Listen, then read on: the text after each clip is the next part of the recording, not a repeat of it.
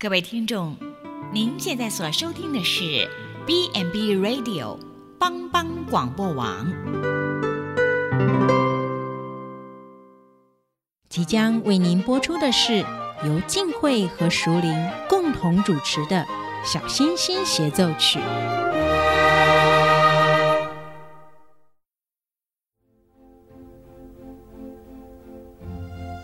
妈妈。我们家楼上的大熊都说我很笨，你一点也不笨，你只是慢了一点。妈妈一定说我很吵很烦，你不烦，你只是比别人更活泼啊。妈妈，同学都说我很奇怪，都不跟我玩。宝贝，你不奇怪。你只是很独特，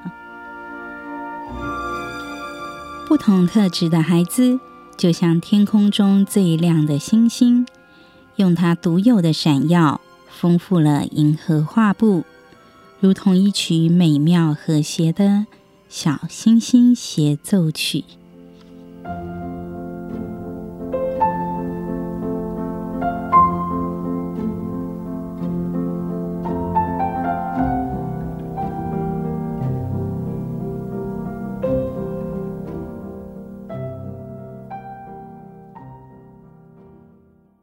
全球华人的听众朋友们，欢迎来到《小星星协奏曲》。我是静慧，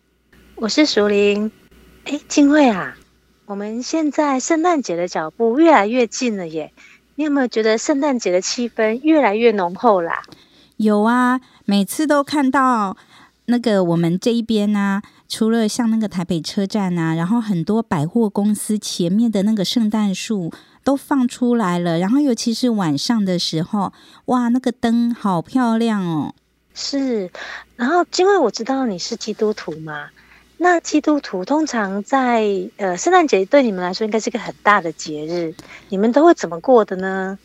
对呀，通常在教会啊，都会有这个圣诞节的相关的活动哦。然后包含其实可能会有特别的一些表演啊，或是演出。然后我觉得每年啊，最有趣的就是在那个圣诞节的时候，会有这个小朋友演的圣诞剧。然后现在小朋友你都知道，好多才多艺哦，而且很多小孩 超会演戏耶。是啊。嗯，我都觉得很佩服他们。然后我觉得，呃，最特别的是，像我们教会哈，有时候会有一个这一个平安夜报佳音的活动，就是在十二月二十四号的晚上嘛，哈。那因为在嗯。传说当中是耶稣降生的日子，然后不是呃，就是在那个圣经上有记载说，哎，耶稣降生的时候，然后就是有那个天使来报好消息这样子，所以就是在呃台北的街头哦，我不知道你们那边有没有，但在台北的街头，有时候就是圣诞节平安夜的时候，然后呢就会有。呃，一些弟兄或是姐妹，他们就会在那一边哈，就是可能会呃唱歌啊哈，比如说唱平安夜的诗歌啊哈，或者是呢，就是嗯、送你那个什么拐杖糖，就是报佳音的活动，对，还蛮有趣的。是啊，我有遇到过，就是我就记得好像是去年还是前年的圣诞夜，就是刚好走到街上，然后就有遇到就是教会的弟兄姊妹，他们还有人打扮成圣诞老人的样子，然后就在街上发糖果耶。哇，所以你们那边也有哦？那淑玲你自己小时候，你有没有就是很期待说可以领到圣诞礼物？哦。有啊，小时候我都超羡慕，就是可以在那个圣诞节放袜子，可以领圣诞礼物的的那个小朋友。对呀、因为以前啊，就是我们小时候都会有听过，就是说圣诞节圣诞老公公会送圣诞礼物嘛，哈。然后，所以呢，呃，要睡觉以前要挂那个袜子。然后我小时候就在想说，哎呦，因为小朋友啊，那袜子都很小。然后我就会睡觉以前虽然挂了袜子，但是都很担心，因为我担心圣诞礼物太大塞不进袜子。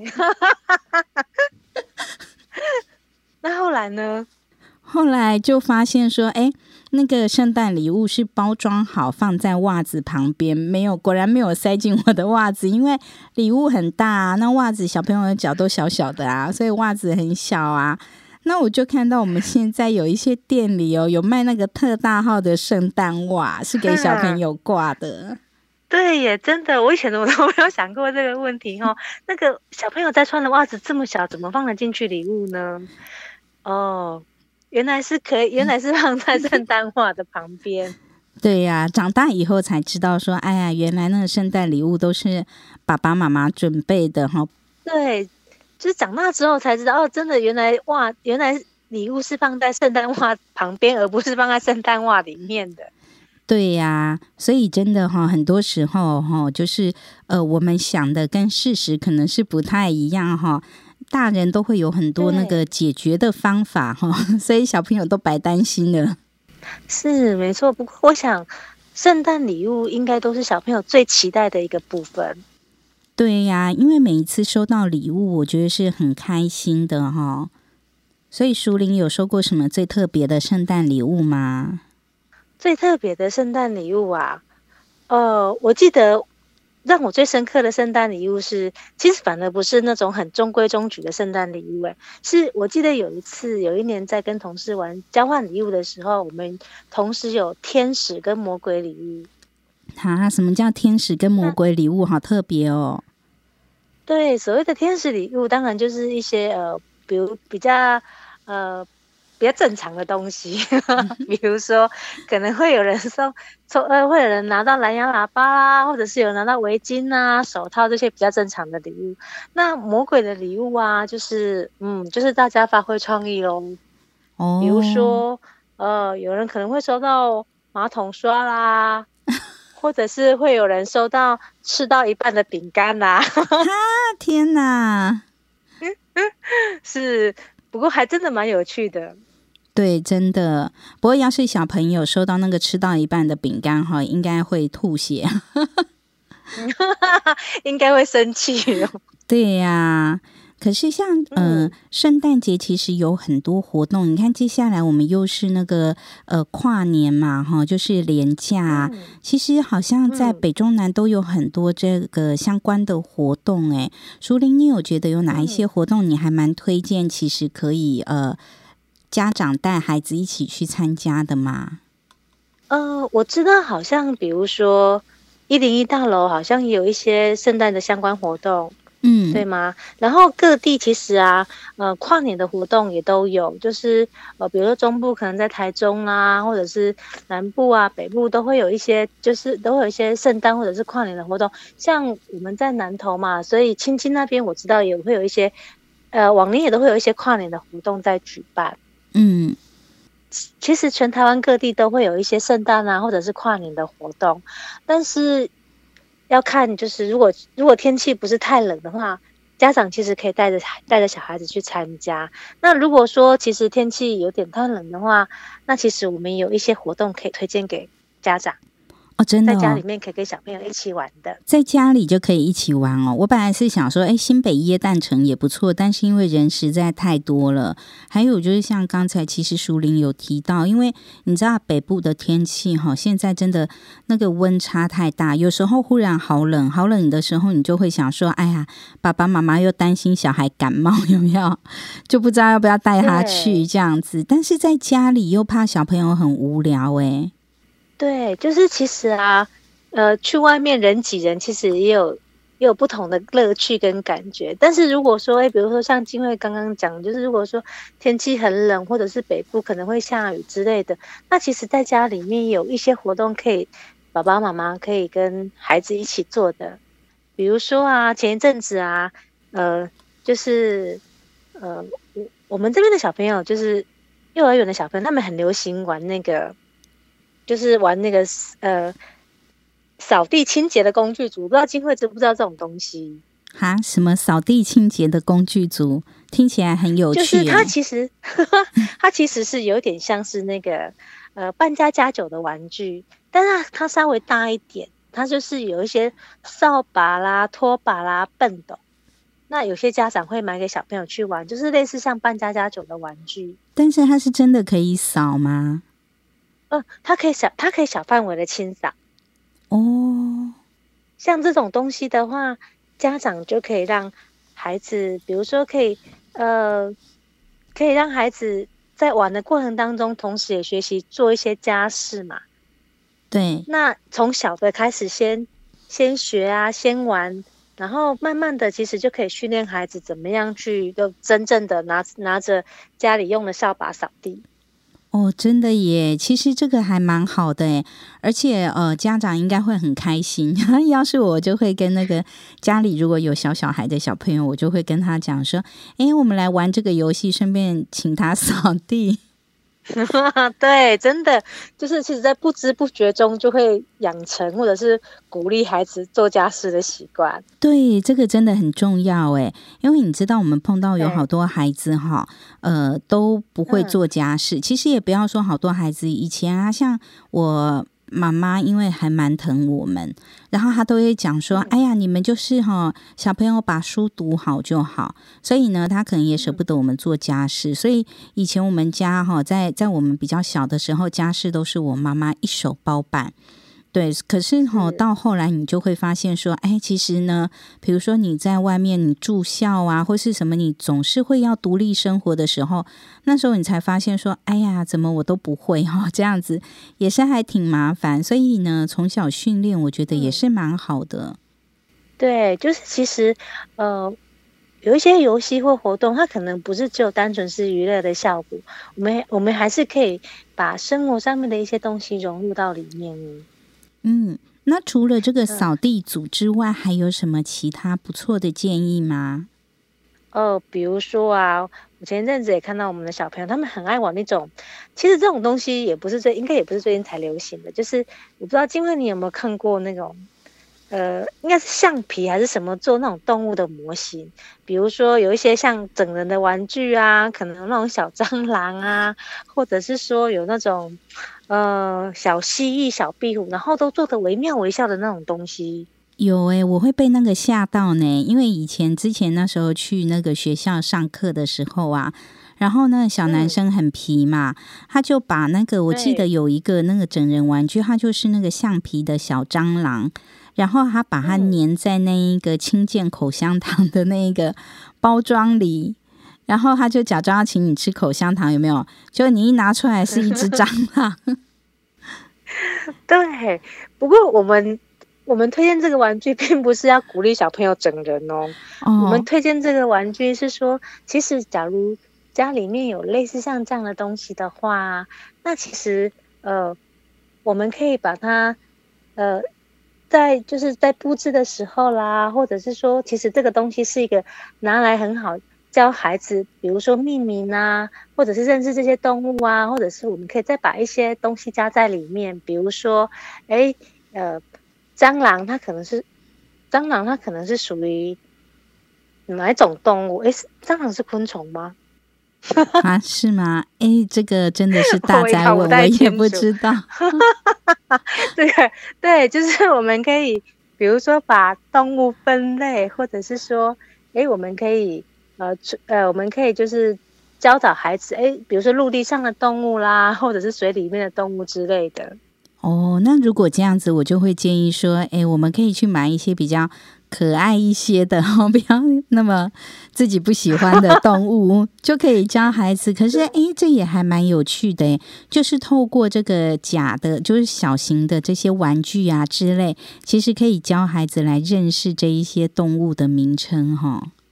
对，就是教小动物的名称，然后可能还可以顺便介绍一下动物的习性，或者甚至可能可以鼓励孩子说：“哎，如果你想你对这个动物有兴趣啊，你想要更进一步知道这些动物的资资讯的话，可以去看看书啊。就是比如说有一些百科或者是一些教动物的书籍，有一些图片，当然是从图片比较多的文字比较少的部分先吸引孩子，让孩子有兴趣，可以想要去。”翻书，想要去找，想要去更了更进一步的了解。哦，对啊，以前我们家就是给他们看那一个百科全书或是动物图鉴。对，那这样子呢，你就其实有时候照片哈跟那个实体的东西还是有差。像虽然比如说是蜥蜴呀、啊，或是什么那种东西，我们看到可能会呃比较害怕。像我是比较怕那种爬虫类的小动物，嘿，那但是在图片里看起来就觉得哎也还好这样子。可是不知道为什么小朋友都超喜欢那一个变色龙啊、蜥蜴那一些的。对，小小朋友超爱蜥蜴啊、变色龙啊，或者是那个独角仙哦之类的。对，对他们都好爱哦。所以这个部分是我们可以哦，其实其实这个平常就可以，平常小朋友在玩的时候就可以。就可以用这样的方式去去引导他们。那其实如果是说是要针对圣诞节的话，因为呃，比如说有一些家里面可能爸爸妈妈会带着小朋友自己去布置圣诞树嘛，或者是说呃布置家里呀，好画一些东西，或者是去布置家里。那其实这个时候啊，呃，也可以布置圣诞圣诞布置圣诞布置的同时，我们刚刚不是有提到说礼物吗？对。那其实礼物也不一定要放到圣诞袜子里面嘛，我们可以比如说让小朋友玩寻宝的游戏呀，我们可以把礼物比如说藏在家里面的某一个角落，让孩子去找。哦，真的也是还蛮有趣的诶，自己在家里就可以寻宝了哈。对，就可以自己去寻宝，或者是说，呃，我我在布置圣诞树啊，或者是说在布置家里面的时候，可能小朋友跟家长会一起。画一些图画，然后把它剪下来，或者是比如说可能会画一些星星啊，或者是画一些很可爱的图案，把它，或者是说就是用一些挂饰挂在圣诞树上面。那这个时候啊，我们就可以让孩子，比如说，哎，我们现在来玩一个游戏，我们要把圣诞树，我们要先，比如说我们要先挂哦圆形的圆形的东西上去，那圆形东西里面可能就会有。比如说铃铛啊，比如说球啊，或者是比如说什么东西，或者是说我们现在先把什么颜色的挂上去，然后再挂另外一个颜色。对呀、啊，所以我觉得其实呃，像欧美国家哈，因为他们好像是每一个人的家里都会放一棵圣诞树嘛。然后我就看哈，就是那些外国的爸爸妈妈他们在带小孩哦，每年从这个要把这个圣诞树给立起来哈，有的现在是用组装的嘛哈，然后呢在树上。就是要装扮圣诞树，然后呢，甚至在圣诞树下面，他们就会放圣诞礼物哦。然后我就觉得，哎，这个也是一个蛮好的一个亲子的一个时光哎。然后全家感觉就是都被凝聚起来，有没有一起来完成这一件事情，就会觉得哎，很开心，很有成就感。对，嗯，没错。所以刚刚淑铃其实也是建议我们哦，其实我们也可以哦，就是利用这个假期的时间啊，有时候当然出去走走是很好哈，但是如果天公不作美的时候，其实我们在家里也是有还蛮多活动可以做的。其实跟我想象的不太一样哈，可能因为我们都已经呃比较久。就会觉得说，在家里好像除了可能看电视，然后现在小朋友可能就打电动啦，哈。诶，我刚刚有忽然想到哦，最近这两年其实还蛮流行有一个游戏，就是那一个宝可梦。那他不是要出去抓宝吗？那不知道像熟龄，你们会觉得说，像这样子的一个呃游戏是适合亲子的吗？因为像。我们在北部哈，有一些是哈家长啊哈，他会带着刚好就是小朋友他要去抓宝嘛哈，其实有时候根本就是大人要去抓，嗯、然后他们就会开车带着小孩就一起出去抓宝这样子。嗯，其实这个当然，假如说这个可以促进亲子之间的交流或者是感情的话，这当然其实是一件很不错的事情。但是就是其实很多事情都不要过头啦。就是比如说，因为为了要抓宝，然后太过于沉迷啊，或者是说，哦，可能为了抓宝，呃，花了很多的时间，甚至影响自己的睡眠、生活作息，那这个当然就比较不好。哎，其实金慧讲到这个，我也想到之前有一个高中生哦，他跟我说，他有天很高兴的跟我说，老师，我这个礼拜六要跟我的爸爸妈妈去台南。我说，哦，你们要去台南玩啊？那很好，那你们要去哪里呀？他说。我们是要去抓宝可梦，我也以为爸爸妈妈要带他去台南玩呢。哦，不是，他说他要去台南，但是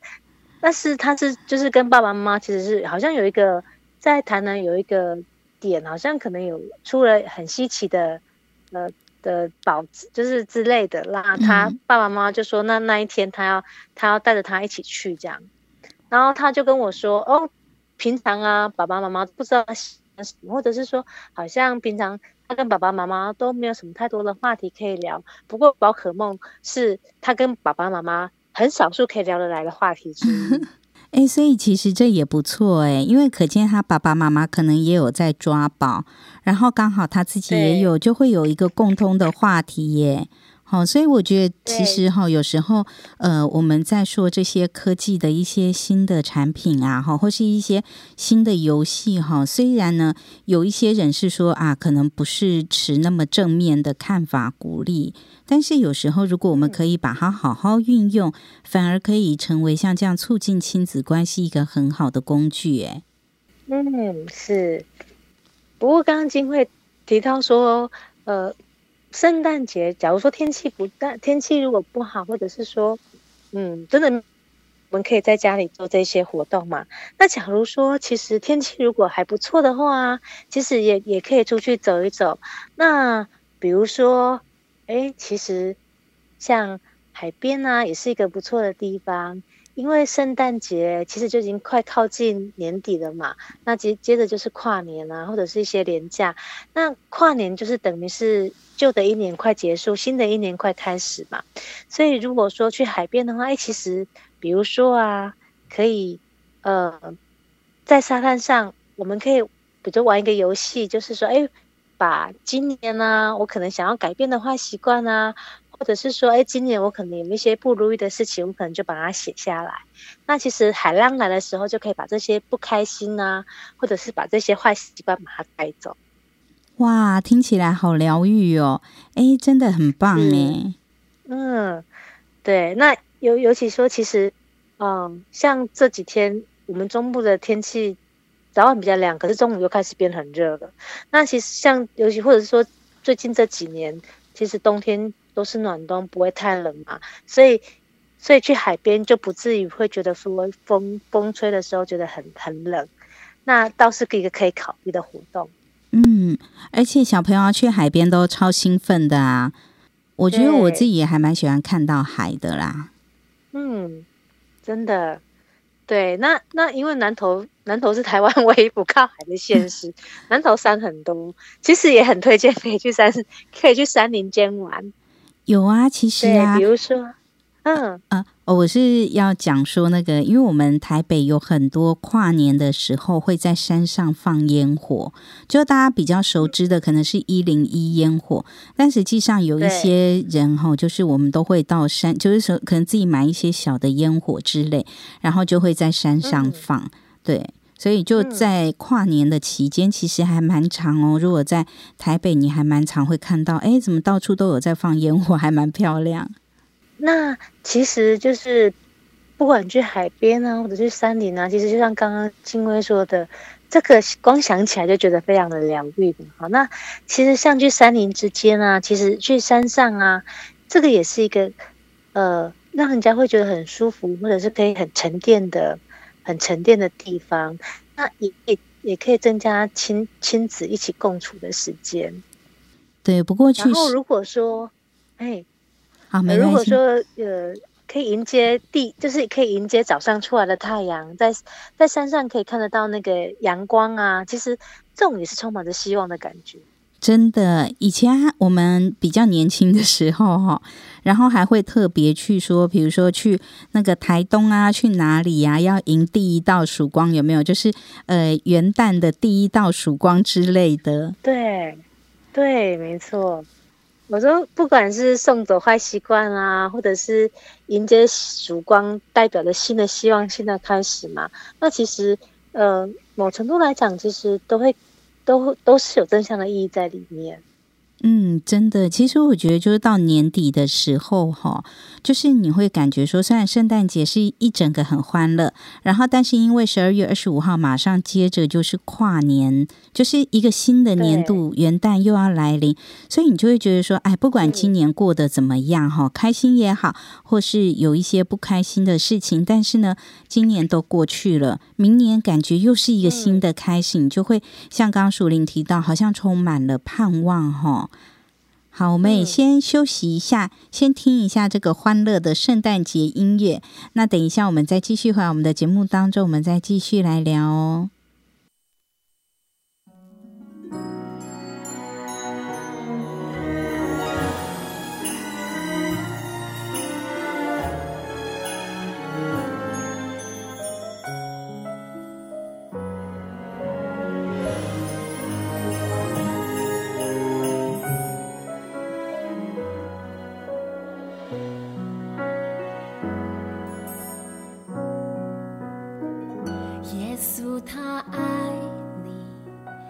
所以他愿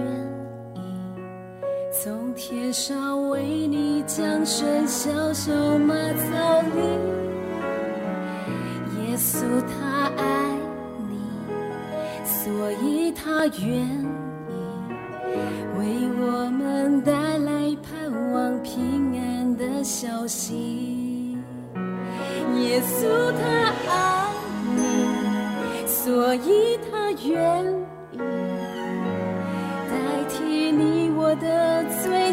唱他自己，耶稣他爱你，所以有圣诞节。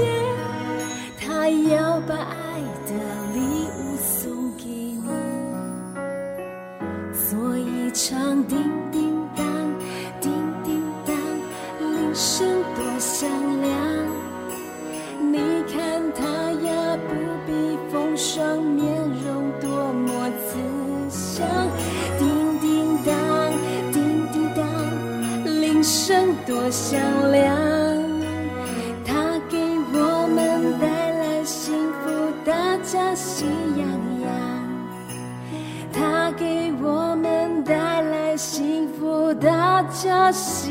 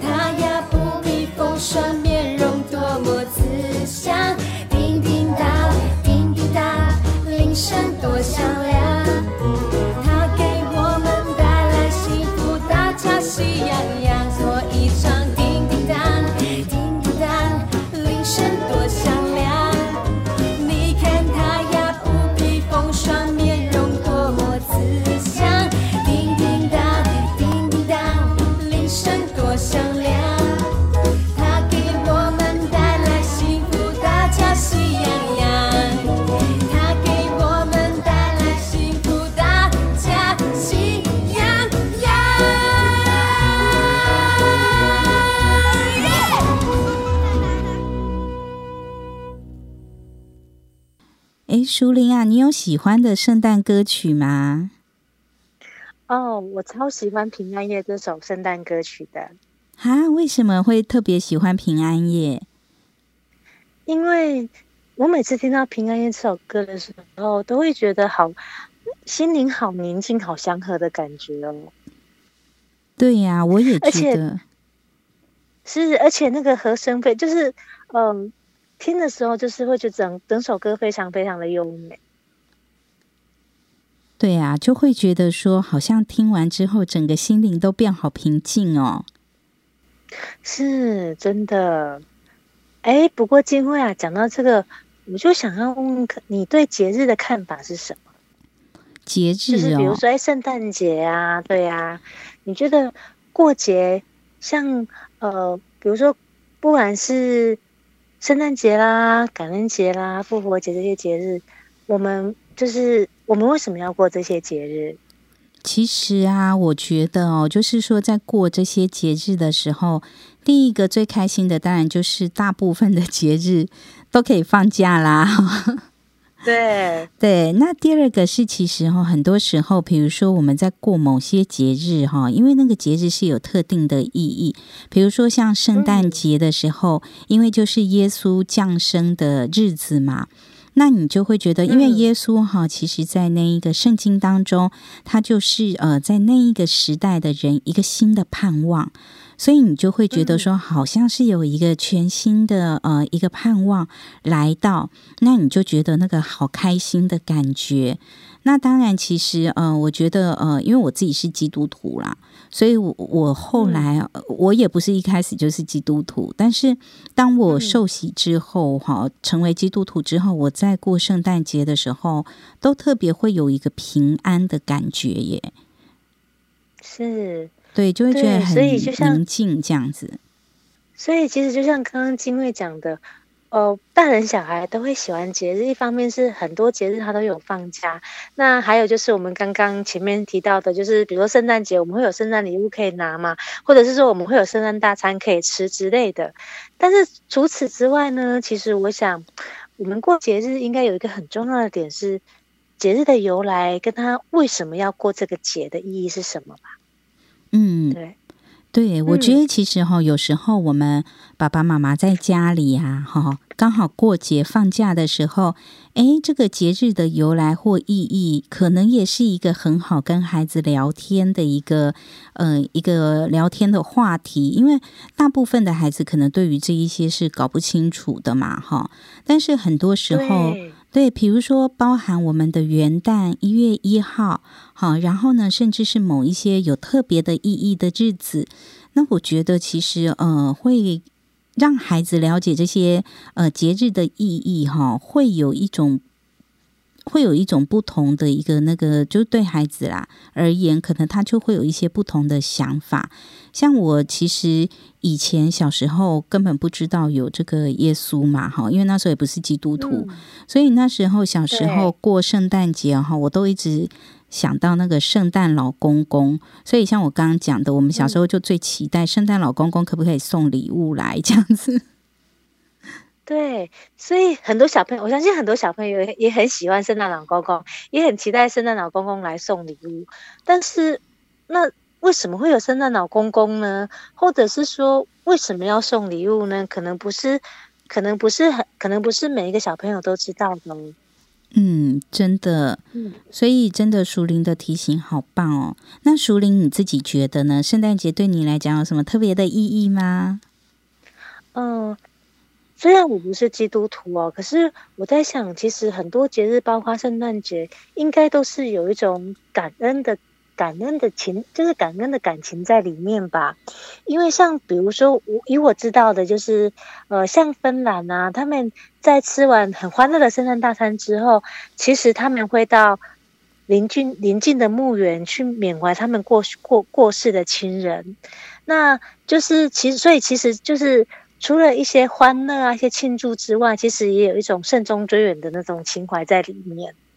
哇！所以我想，其实对，我想其实节日带给我们的应该不是只有我们吃吃喝喝啊、拿拿礼物。当然，很多人可能会觉得说，我就是要拿礼物跟吃吃喝喝啊，其他对我来说并不是很重要。但我觉得有些东西，如果其实父母亲在跟孩子互动啊，或者是说，呃。可以可以把这个带给孩子的话，我想其实可能会让节日有更不一样的感觉。对呀、啊，不过在这一边，就是我我也有想到一个，就是哈，因为呃后来我自己受洗之后哈，我就发现圣诞节还有一个很开心的事哈，我会发现说，哎，原来我也是一个可以跟别人分享礼物的人哦。这个礼物不一定是说真的要送给别人什么样的礼物，而是说，哎，其实可能我也是，比如说像我刚刚讲嘛，哎，我我也可以去报佳音，然后呢，当我呢唱歌给别人听的时候，那个路人可能就很开心啊，然后你就会自己也觉得很开心。就是我觉得，呃，圣诞节哦，对我而言，后来就会变成一个是爱与分享的节日，就像这一次，真的也很谢谢熟龄哦，跟很多普基的这个大哥哥大姐姐们的爱心哈，还有我们呃有一些哥哥姐姐的爱心，让我们在圣诞节的时候呢，诶，可以呢每一个呃做那一个呃精美的圣诞礼物哦，然后用。包装成那个小熊的盒子里面，然后有大家的爱心卡片送到少府院，给那一些没有办法出来过节的，好这一些犯错的孩子们哦。那每个孩子收到圣诞礼物都很开心呢。对，真的也是在这边哈，要再次谢谢熟林跟这一些哈大家这么有爱心的大哥哥大姐姐，那他们也觉得说自己好像不是被人家遗忘的一群。是，所以我想，其实当他们收到这样子的礼物的时候，其实对他们而言，应该会有很不一样的感觉跟感受。对，他们超感动的，都是小男生哦，哈，因为是十二岁到十八岁的孩子嘛，哈、嗯，都是男生，男儿有泪不轻弹，哈。但是你都看他们的眼眶泛红，哈，真的是非常的感动，尤其是看到你们写的这一些，哈，这个祝贺他们圣诞快乐的这一个呃字句，哈，然后他们其实心里都很感动。嗯，就是他们会觉，他们会觉得这个，其实在这个世界上还是会有人关心他们，或者是说，还是会有人记得他们。对，所以我也觉得，就是说，圣诞节有时候其实也提醒了我们，就是说，哎，我们也可以想一想，我是不是有什么是可以分享出去，变成别人的礼物的？我觉得这也是另外一个还蛮特别的。对耶，其实因为讲到这个，我就想到，是啊，每年圣诞节都是父母亲给孩子圣诞礼物，那其实孩子也可以给父母亲圣诞礼物啊。那当然，这个圣诞礼物不一定是要花钱去买，或者是说，嗯、就是一定要很昂贵或什么。其实孩子也可以，可能可以用另外一种形式来偷来来送给爸，那、送给爸爸妈妈圣诞礼物嘛。就像，或者是说，像刚刚金慧讲的，可能。可能唱个歌给父母亲听啊，或者是说，嗯，表达一下对父母亲的呃感谢啊之类，其实也可以是送给父母亲很好的礼物哎。对，所以其实我觉得哈，反而像刚才呃淑玲提到的，有时候我们也可以哈，利用这样的一个节日哈，反而可以反过来教育我们的孩子，就是说，虽然他觉得他年纪很小。他可能觉得说：“哎，我也没有钱，我也没有什么，但是他仍然是可以成为一个给予的人，他仍然是可以成为那一个慷慨乐于分享的人。我觉得这一个也是一个很好的品德教育。”哎，是，是真的没错。哎，淑玲，我想请教一个问题，因为既然哈要放放假，对不对？然后接下来跨年，然后再过来就寒假了哦。那当然这是孩子最开心的时候。但是你知道吗？像我们哈平常上班族哈上班很累，然后以前我们都会有个习惯，就是呢一到五因为要加班嘛，可能会很累很忙，然后呢六日就给他拼命的睡到饱，要把他睡回来就是了。那我发现现在很多小朋友也是这样哈，因为平常一到五哈都比爸爸妈妈还要早出门，对不对？然后比爸爸妈妈哈也要等到那么晚才回来，都是早出晚归。所以有时候假日我们也会很不忍心，想说啊，放假哈是不是让小孩多睡一点？但是这个就想要请问专家的意见。所以也想请教一下淑铃哦，如果是假日的时间，我们也适合让孩子这样睡到饱，让他来补眠吗？嗯，刚刚静慧其实讲到一个重点，就是说大人在比如说周间一到五的时候工作很累，遇到假日就会想好好的睡觉，然后好好的补眠，或者是说家大人有时候可能会熬夜做一些工作上面的事情啊，或者是呃做一些就是自己需要做的事，可是。可是大人会有自制力，比如说，哎，我今天哦，好，就算即使是我追剧好，我可能比如说我我放假的时候我追剧追到很晚，可是第二天早上可能我还是要六点，我可能还是需要六点上起床，然后准备上班。那大人有那个自制力，他可以调整生活作息，可能前一天晚上。睡眠不足，第二天需要上班的时候，还是可以爬得起来去上班。但是其实孩子就没有那么容易了。我大小孩子，孩子的自制力其实是没有大人这么强的。所以如果说啊，如果我们放年假的时候，就让孩子就是呃，可能睡到饱啦，或者是说很晚很晚才睡，整个作息乱掉的话，那其实要重新调回原本的作息，其实是会很辛苦的。哦，所以其实虽然是假日，也是比较不适合，对不对？因为小朋友也有他们的生理时钟嘛，吼。是是，所以其实我们会建议，假如说是在，比如说假期快结束，然后要准备再去上学的的状况来讲的话，那在比如说在休假之前呢、啊，前一个下午或者前一个晚上呢，就开始不要让孩子做很。很激烈的，或者是会让孩子很兴奋、很嗨的活动，因为免得让孩子就是没有办法把心收回来，尤其是对于平时比较活泼啊、比较动的孩子来讲，如果说在放假的前一天让他们玩的很兴奋，那其实会影响到他们的呃，比如说当天晚上的睡眠，或者是甚至就是要第二天要回去上学，可能也会影响到。哦，诶，可是这样子，如果是让孩子去运动，适合吗？还是说尽量不要让他在晚上？比如说，可能可以白天带他去运动，放放电，放风一下，然后晚上就尽量让他可以开始比较安静，这样子。是，就是其实比较剧烈，比如跑跑跳跳啊，这些比较比较激烈的活动，其实我们都会建议，比如说在。白天早上的时候做，那到了下午晚上的时候呢，就可以做一些比较缓和的事，像就像我们运动一样嘛。我们运动之前要先暖身，那再来是就是比较激烈的部分，但是最后一定要开始做一些缓和的运动嘛。哦，哎，所以那淑铃，我想请教一下，如果啊爸爸妈妈担心小朋友他的睡眠不足的话，嗯、那。呃，你会比较建议有什么样的方式可以，就是趁假日让孩子补眠吗？还是其实你觉得都就是都还好这样子？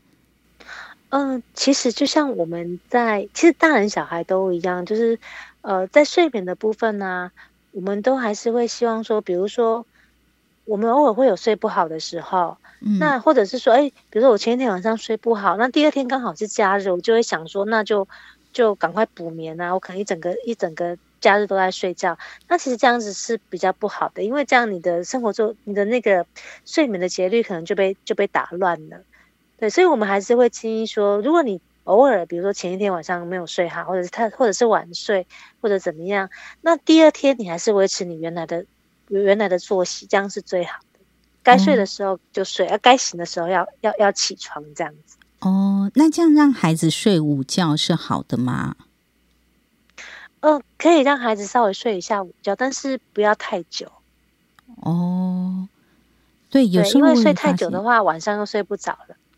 哦，对，我是发现有时候睡午觉起来反而会头晕晕的耶。那就是睡太久了，那就是睡太久了哦。对，是，所以果然还是要请教专家哈。那呃，最后就是请教一下淑玲啊，你觉得就是呃，放完假之后，我们要怎么样可以让孩子呃比较快的来收心？就是在假期要结束之前，有没有要注意什么事情？嗯，就是像刚刚说的，呃，在假期。快要结束的时候，就不要让小孩子从事太呃太嗨啊，或者是太太兴奋的活动嘛。然后呢，比如说呃吃过晚餐之后啦，或者是说哎，第就是吃过晚餐之后呢，可以可以呃爸爸妈妈可以跟孩子一起要收一起检查，或者是在收拾确定一下说我们明天要上课喽，那明天要上课需要用什么东西哈，然后再再跟小跟跟小朋友一起。检查一下都有没有都都带到，那其实同时呢，也就是帮助孩子做好心理准备说，哦，今天已经是假期的最后一天了，我们明天要去上课喽。好，那其实在这个过程当中呢，我们也可以跟孩子讲说，那你比如说，我们可以跟孩子提一提他上学的时候会让他感到开心的事情，比如说我们可以说，哎，明天要去学校上课喽，那我们就可以再看到你的好朋友某某某啊，或者是，哎，我们又可以看到你喜欢的那个老师喽，哈，可以可以跟他跟跟孩子提醒，所以去上课，再回到学校上课，可以有哪一些很开心的事情让他期待的。哦，那不然的话，孩子当然就会想说，哦，我想留在家里哦，在家里有好吃的又有好玩的，我不想要开学，我不想要去学校上课。对呀、啊，真的很多小孩其实都不喜欢 上课的，他会觉得说在家里多开心哈，多自由哈，但是没办法哈，还是要让他去上学嘛。对，所以我们在要收假前，我们就可以开始，就是借由帮助孩子啊整理书包，整理第二天开学要用的是的东西文具，然后让孩然后让孩子有心理准备，顺便跟他说，哎，可以呃，可以跟他提一提。上学之后有什么让他开心的事情，或让他可以期待的事情？嗯，真的，孩子也是很需要鼓励啦，哈，要给他这个诱因，他才会有动力，哈。嗯，那最后淑铃有没有什么要补充的呢？嗯，其实我觉得节日啊，通常都会充满着欢乐的气氛，然后让大家不管是大人或小孩都是开心的。但其实，在或过过节的过程当中，我想其实亲子的互动也是非常的重要嘛，哈，因为或者是说节日的意义本身其实呃也很重要，不是只有吃吃喝喝啊，或者是只有开开心心玩乐这样子而已。所以我们刚刚也就是借由一些活动的分享，然后让让听众朋友们就是当参考，嗯、呃，可以怎么样跟孩子互动，那。就是呃，希望说大家其实都可以有很美好的节日。真的，其实就像呃，淑玲说的哈，很多时候呢，就是节日哈，就是也是给我们一个休息的机会。但是呢，如果我们哈聪明的父母可以善用节日哈，然后来增进亲子的关系，好，甚至呢，可以呢在节日的时候呢，诶，比如说呃，教导孩子一些节日的意义呀，好，甚至呢，可以透过在节日里头的一些亲子的活动，来帮助孩子达到这个生活教育的。效果，我想哦，那个就是真的是很有智慧的父母哦。那今天呢，在这边我们呃，最后呢，就祝我们的听众朋友们哦，在圣诞节的时候呢，非常的开心愉快，甚至呢，展望明年呢，有一个新的一个呃更美好的一年哦。祝大家佳节愉快喽！好，那接下来我们就来呃，让听众朋友们也一起来欣赏这一首哈，淑玲她刚刚说她最喜欢的这首圣诞节歌曲《平安夜》，也祝福我们的听众朋友们在这一周圣诞节的这个假期里面哦，有美好平安的每一天。